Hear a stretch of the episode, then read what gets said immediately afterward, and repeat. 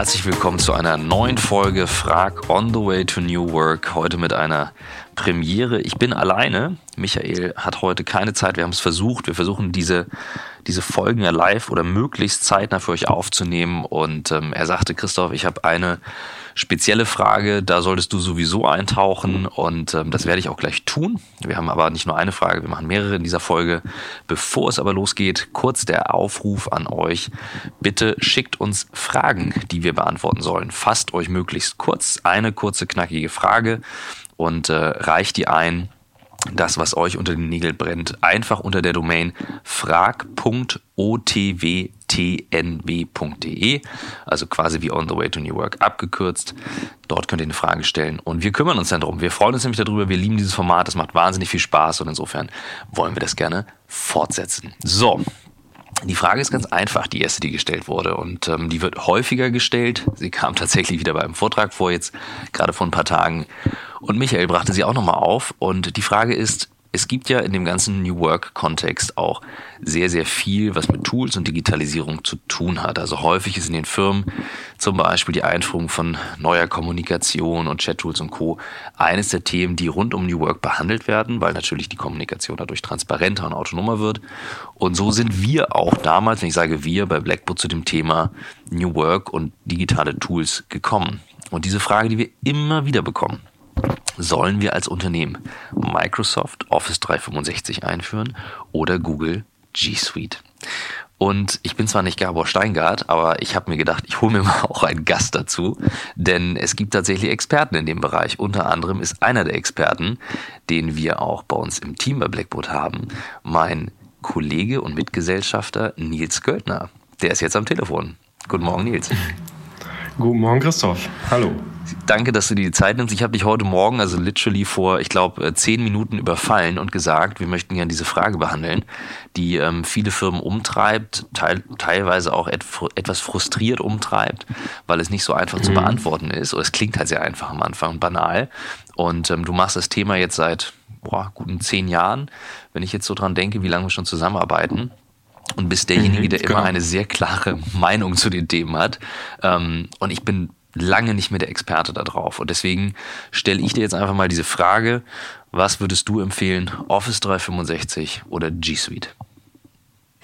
Wow, ja.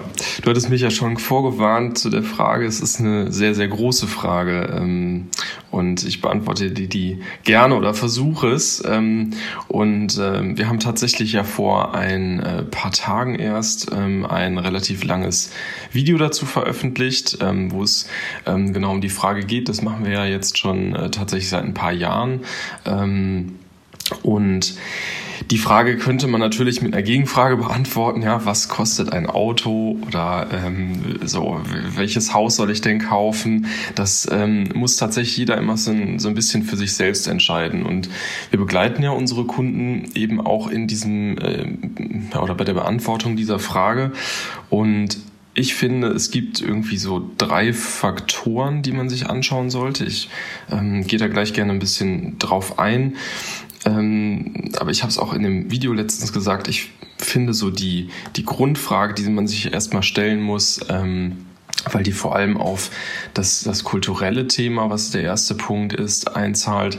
Möchte man eine Evolution der bestehenden IT und ähm, der bestehenden User Experience ähm, einläuten oder möchte man eine Revolution?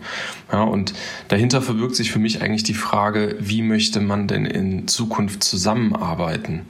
Und ähm, das Spannendste daran finde ich, wenn wir, wenn wir in Firmen reingehen, gerade so im Erstkontakt ähm, oder so, wir vertreiben ja auch Security-Tools, ähm, kümmern uns auch um den Bereich immer ein bisschen. Und da sieht man schon relativ schnell bei dem einen oder anderen Kunden, möchte der überhaupt irgendwas ändern oder was ist der Treiber, in die Cloud zu gehen? Und ähm, die meisten sagen halt, naja gut, ne, das ist halt jetzt so der Trend, das müssen wir jetzt irgendwie machen, so Cloud, die, die, die lokalen Anwendungen wie Word, Excel, PowerPoint zum Beispiel, was die Benutzer kennen, das wird es irgendwann so gar nicht mehr geben und da wollen wir uns jetzt gut aufstellen. Ne, und die Frage ist halt immer, ähm, wenn man so ein Projekt angeht, dann muss man sich darüber im Klaren sein, das kostet richtig viel Geld. Ähm, das ist nicht nur ein, ein Change ähm, im, im Lizenzierungsmodell, also so kann man es theoretisch auch machen, aber ähm, es wird tendenziell teurer, wie ich finde, im Vergleich zu vorher, wo wir Kunden haben, die ähm, mit, mit zehn Jahre alten Software-Tools unterwegs sind. Ne? So aus Security-Perspektive ist es der absolute Albtraum eigentlich. Ähm, jeder Admin, ähm, der hier auch vielleicht zuhört, wird mir da sicher zustimmen, dass es nicht cool ist, ein, ein Outlook von 2009 irgendwie ähm, zu benutzen. Ähm, da hat sich ein bisschen was getan, auch von den Angriffen her. Deswegen, da sollte man mitgehen. Evolution versus Revolution. Da ist so ein bisschen die Frage, möchte ich einfach an, ähm, an der Zusammenarbeitsform, die ich jetzt gerade habe, festhalten? Möchte ich so IT weitermachen, wie ich es bisher gemacht habe. Also stabilisieren, optimieren, so mein, mein Gartenzaun. Wir sind ja hier in Deutschland äh, ne, mit dem Jägerzaun und den Gartenzwergen. Irgendwie möchte ich, dass das alles schön ordentlich ist wie vorher. Einfach weitermachen. Oder möchte ich vielleicht in eine neue Welt ein Stück weit aufbrechen, wo ich sage, ich ja. schmeiß alles über den Haufen. Das ist ja und, auch tatsächlich, ähm, das, das, wenn, gerade wenn ich da einhaken darf, ähm, das ist ja ein Argument, Argument, was ich häufig höre. Also wenn Leute anrufen und sagen, wir möchten etwas Neues, deswegen wollen wir ein Tool einführen, weil es sichtbar ist. Das andere wäre, wir gehen in ein neues Bürogebäude und bauen um. Und ähm, mhm. du hast jetzt gerade nochmal die Frage aufgebracht. Im Kern steht die Frage, wie wollen wir zusammenarbeiten? Häufig wird trotzdem in Deutschland sich für Office 365 entschieden, wie ich finde, manchmal sehr schnell, was ja kein schlechtes Tool ist, aber ich finde die, die Entscheidungsgründe manchmal sehr schnell. Ähm, könntest du in, in, in aller Kürze, du hast jetzt den einen Bereich genannt, Admin nochmal, aber nochmal klar sagen, was meinst du mit der Frage, wie wollen wir zusammenarbeiten und warum spielen diese beiden Tools dabei eine Rolle? Mhm, genau. Also äh, für den Evolutionsteil liegt, glaube ich, auf der Hand, ähm, würde ich tendenziell eher Office 365 vorsehen, für Revolution eher die G Suite. Und ähm, die Frage ist, wie entscheide ich mich ähm, da sozusagen auch aus dem Business-Kontext her? Warum würdest du das so beurteilen? Ähm, weil bei einer Evolution mit Office 365 ich natürlich ein, ein neues Tool einführe mit einem, mit einem tollen Core wie, wie Teams, wo die ganze Kommunikation auch neu gedacht werden kann, die ich, ähm, die ich im Unternehmen habe. Aber ähm, mit einer G Suite ich halt alles, was die Nutzer bisher kannten, ähm, auch ein Stück weit über den Haufen werfen kann. Ja. ja ähm, so da habe ich die Leute an einem Punkt, wo die nicht mehr wissen, ja, da finde ich das, da finde ich das. Die Produkte, die funktionieren ein bisschen anders, gerade so Excel versus äh, Spreadsheet, da heißen die Formeln ein bisschen anders und so. Ähm, da muss jeder Nutzer sich halt fragen, okay, wie mache ich das denn jetzt? Ich muss eigentlich ja. auch jeden Nutzer trainieren, ähm, jeden Mitarbeiter mit auf diese Reise nehmen.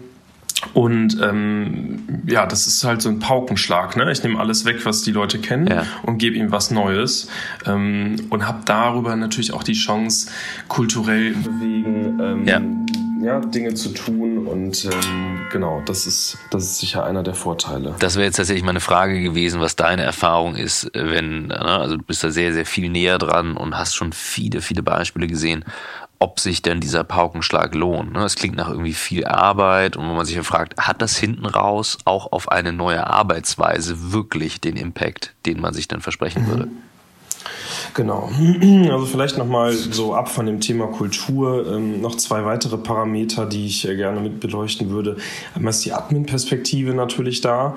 Ähm, ich habe bei ähm, Office 365 einfach äh, für die meisten Unternehmen, die auch eine IT-Abteilung ähm, sich leisten oder äh, brauchen, in der Regel, ähm, außer die ersten zwei Seiten, die ich vielleicht so als Admin sehen kann, mehr oder weniger das gleiche, ähm, was ich vorher schon hatte in den äh, On-Premise-Anwendungen. Ja, also so die Exchange äh, die unterscheidet sich nicht besonders stark.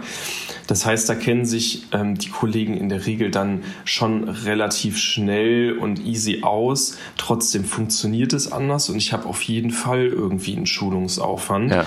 Bei der G Suite ist halt auch für die Admins alles neu.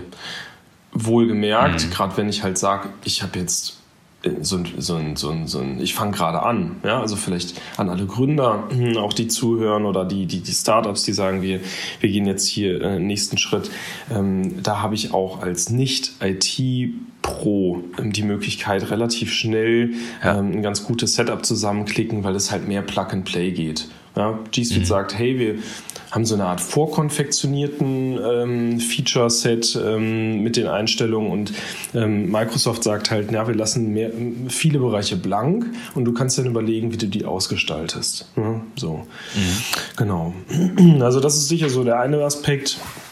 Ähm, wir diskutieren das gerade ähm, mit vielen Kunden, die teilweise auch auf der G Suite sind, ähm, wo es halt dann auch noch einen zweiten Aspekt geht, nämlich den des Umfeldes. Also wenn ich halt jetzt ähm, alle Lieferanten und alle Kunden habe, die irgendwie in, in, in der Microsoft-Welt unterwegs sind und äh, du sagtest es eingangs, das wird auch immer mehr, dann hat man tatsächlich ja hier auch ein Thema, äh, wo man sich angucken muss, möchte ich mich ähm, toolseitig komplett isolieren oder ähm, kann ich da mitgehen? Und die Wahrheit liegt für mich persönlich ehrlich gesagt oft in der Mitte. Ähm, ganz, ganz kurz, wir sehen das ja auch immer unter den Videos, da gibt es sehr, sehr viele Kommentare von Leuten, die sagen, ja, aber hier das und das Feature, das und das Feature und ihr macht hier gar keinen tollen Feature-Vergleich. Ähm, ich bin der Meinung, dass für ähm, business-relevante Cases fast alles in beiden Tools abbildbar ist. Ja? Google ähm, gibt ja nicht umsonst ein bestimmtes Feature-Set aus, ähm, genauso Microsoft. Ähm, und alle Wissensarbeiter, würde ich mal behaupten, kommen in beiden Welten eigentlich klar. Natürlich gibt es immer wieder Spezialisten, die äh, dann eine ganz entscheidende, wichtige Excel-Funktion ähm, zum Beispiel brauchen und deswegen gesagt wird, ja, deswegen können wir aber nicht in die G Suite gehen. Mhm. Es gibt so viele andere Tools, noch links und rechts, ähm, die man sich dann für Spezialprobleme im Zweifel auch noch angucken könnte.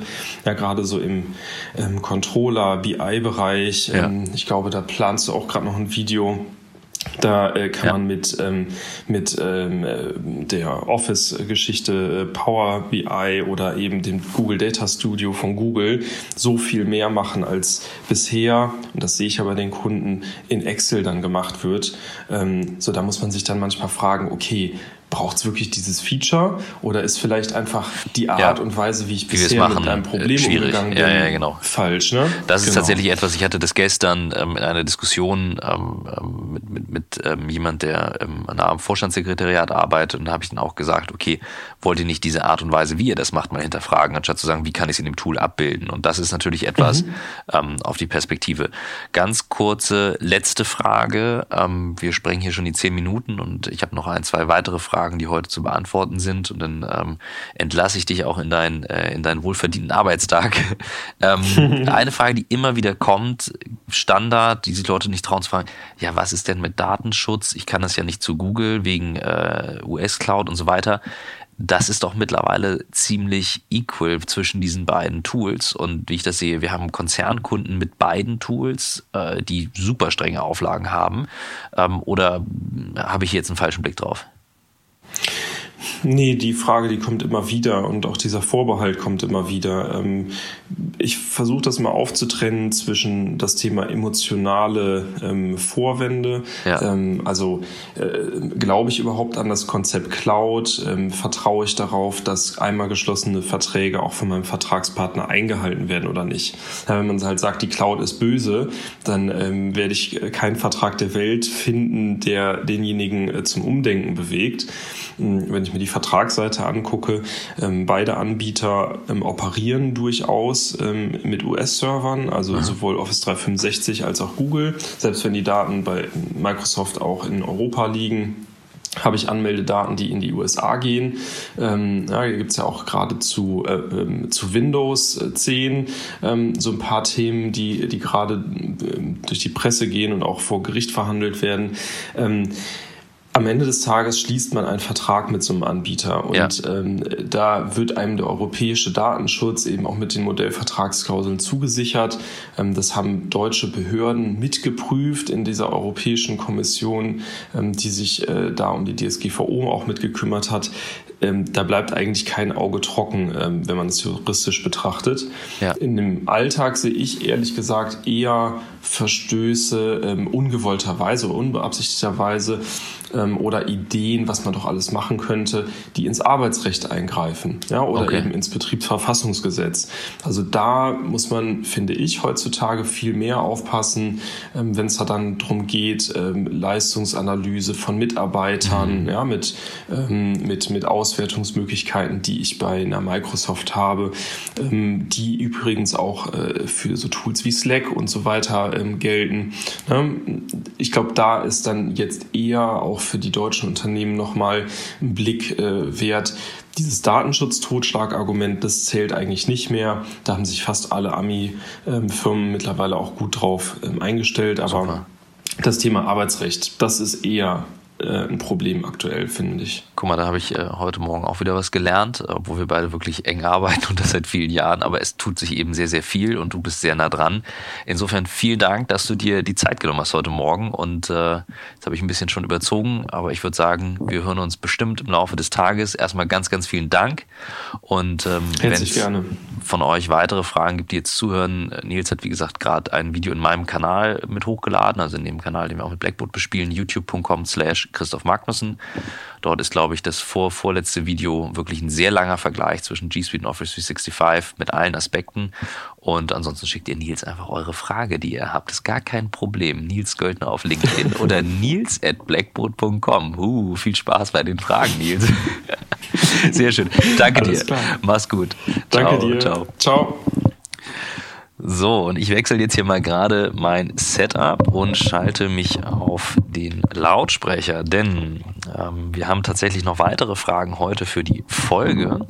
Und ich mache das jetzt mal so. Ähm, dankbarerweise hat Tessa aus meinem Team, mit der ich die Vorträge zusammen koordiniere, ähm, die ihr hier und da mal auf Instagram vielleicht gesehen habt, ähm, gebeten, ähm, einige der Fragen, die ich spannend finde, vorzulesen. Ähm, Genau. Und äh, die erste spiele ich jetzt ab. Ich habe es jetzt nicht nochmal nachgelesen, was es ist. Insofern bin ich jetzt gespannt und höre live zu. Habt ihr einen Tipp, wie ich Unternehmen finden kann, die sich mit dem Themenkomplex New Work beschäftigen? Intern keine Consultants. Welche Jobbezeichnung haben eure Ansprechpartner in den Firmen, die ihr beratet? Es werden ja selten New Work äh, oder ähnliches ausgeschrieben, zumal ich kein Experte bin, sondern ein mit selbst angeeignetem, unterprobtem Wissen angereichte Ingenieur aus der Produktion mit einem Open Mind. Alles klar. Danke, Tessa. Das ist auch ein Zungenbrecher. Ähm, und äh, tatsächlich äh, musste ich gerade einmal kurz überlegen, alles klar, jetzt habe ich ja verstanden, selbst angereichertes Wissen, aber trotzdem Open Mind. Ähm, mit wem arbeitet ihr zusammen in den Firmen? Ähm, also, bei Blackboard geht es ja wirklich von IT bis hin zu HR. Und was wir beobachten, und Michael wird das bestätigen, weil er ja nun auch einige der Projekte mal hier und da mit begleitet, obwohl wir ja geschäftlich nicht verbandelt sind, aber wir machen Workshops hier und da zusammen. Michael hat ja sehr stark die Seite New Work und Leadership auch in den Vorträgen. Und ähm, wir beobachten, dass jetzt erst wirklich Positionen für New Work geschaffen werden. Und das ist keineswegs ein Hype oder irgendwie äh, seltsam, sondern das sind meistens Leute, die ein gutes Verständnis dafür haben, was im Alltag wirklich kleine Veränderungen bedeuten können, die halt zum Beispiel, wie wir es machen, über Tools funktionieren, ja, dass die Leute zu einer offeneren Kommunikation äh, gedrückt werden, so ein bisschen von hinten gepusht, dass man sagt, okay, ich kann jetzt auch nicht mehr dieses Eins zu eins. Das ist das eine, das heißt, ich brauche ein grundtechnisches Verständnis, das ist immer ein ganz guter Indikator. Dann aber eben auch wirklich die, ähm, die People-Komponente, weil bei New Work geht es im Kern um ein Thema, das ich wirklich, wirklich will und auch die Überzeugung davon, dass Arbeit das sein kann, was den Menschen stärkt.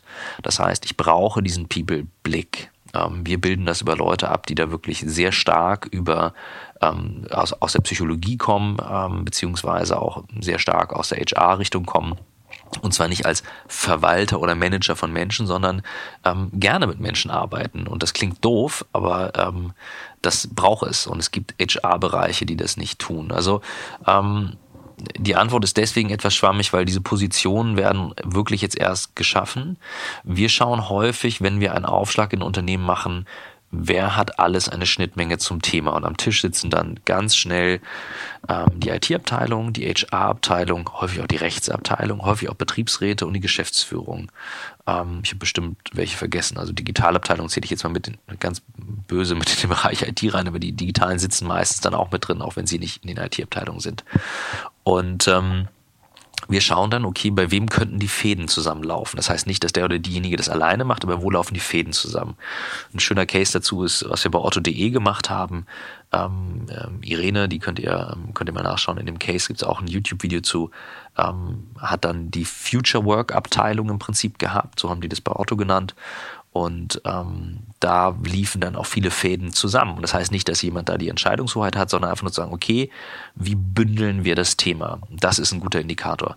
Was ich als Tipp mitgeben würde, ähm, es vernetzen sich halt viele tatsächlich bei uns, also bei Michael und bei mir auch auf LinkedIn über die Posts, über die Kommentare. Und ich habe das gestern mitbekommen von Veranstaltungen, dass Leute sich dann auch miteinander unterhalten. Ähm, und auch im Blackboard Bootcamp, was wir immer regelmäßig machen, ähm, kommen die Leute zusammen. Die haben ganz unterschiedliche Bezeichnungen, aber wir haben da gar, also wir steuern da gar nichts und machen da gar nichts, sondern die Leute lernen sich halt darüber kennen und bleiben im Austausch. Also das Spannende ist, dass es über die Unternehmen hinaus stattfindet. Das heißt, ähm, tatsächlich die Chance besteht eben auch mal Sachen zu besprechen, wo man einfach sagt, früher war das halt innerhalb der Firma. So, lange Antwort auf eine ähm, sehr gute Frage, wie ich finde. Und ich würde mir wünschen, dass es mehr New Work-Positionen in der nächsten Zeit gibt.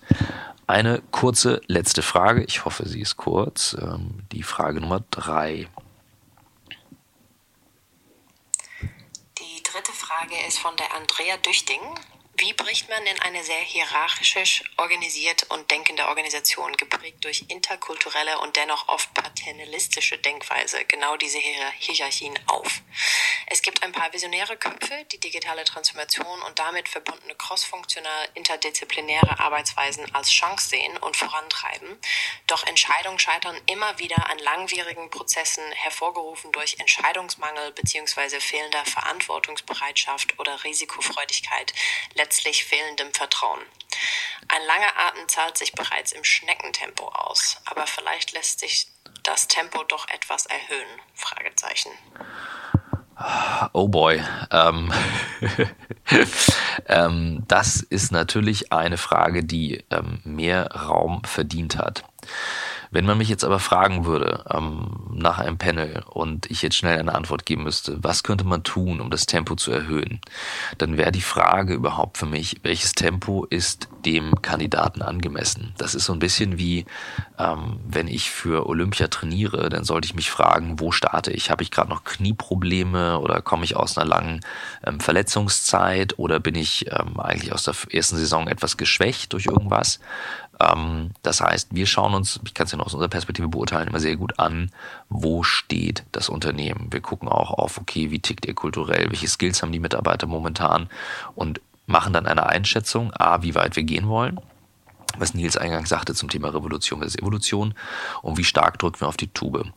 Als sehr gute Methoden, um Dinge zu beschleunigen, haben wir festgestellt, sind zwei Sachen oder sagen wir eine Sache im Kern, nämlich Transparenz.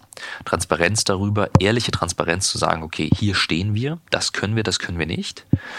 Und diese Transparenz dann zu bespielen, das wäre das Zweite. Sprich, ähm, wir haben einen, einen Kunden, bei dem wir mit den Bereichsvorständen angefangen haben, statt Rundmails ähm, ähm, und, und Updates in klassischer Form haben wir vorgeschlagen, ne, wie wäre das, Videos zu nutzen. Wir haben ja die Kompetenz im Haus und haben mit denen einen Workshop gemacht und die machen jetzt einen Vlog, einen Vorstands-Vlog quasi, ähm, jede Woche. Und ich glaube, es sind 9000 Leute in dem, in dem äh, Konzernbereich. Das heißt, statt E-Mails kommen dort Videos. Das hat den Vorteil, es wirkt sehr nah, es wirkt sehr ehrlich, es wirkt sehr authentisch und sehr transparent. Und da das ein gelerntes Format ist, genauso wie Podcast, man könnte auch einen kurzen Podcast machen, ähm, gibt man ein Update und schafft sehr viel Vertrauen. Gleichzeitig aber gibt man auch sehr viel Information. Und ähm, als Hörer vom Podcast werdet ihr das wissen, wir teilen die Sachen. Wir lernen ja selber wahnsinnig viel, ähm, aber dadurch bewegen sich auch Sachen. Und so kann jeder in seinem Tempo diesen Inhalt konsumieren. Aber das wird sehr viel mehr konsumiert als zum Beispiel, hier kommt das Update aus dem Projekt und jetzt müssen alle in dem Meeting sitzen. Damit bricht man so ein bisschen diese gelernte Routine auf. Das wäre mein Take auf diese Frage. Ähm, als jetzt mal ein Teilaspekt, den ich als sehr effektiv empfinde der absolut machbar und nicht unmöglich ist. Dafür muss ich noch keine großen, riesen Change-Projekte anstoßen.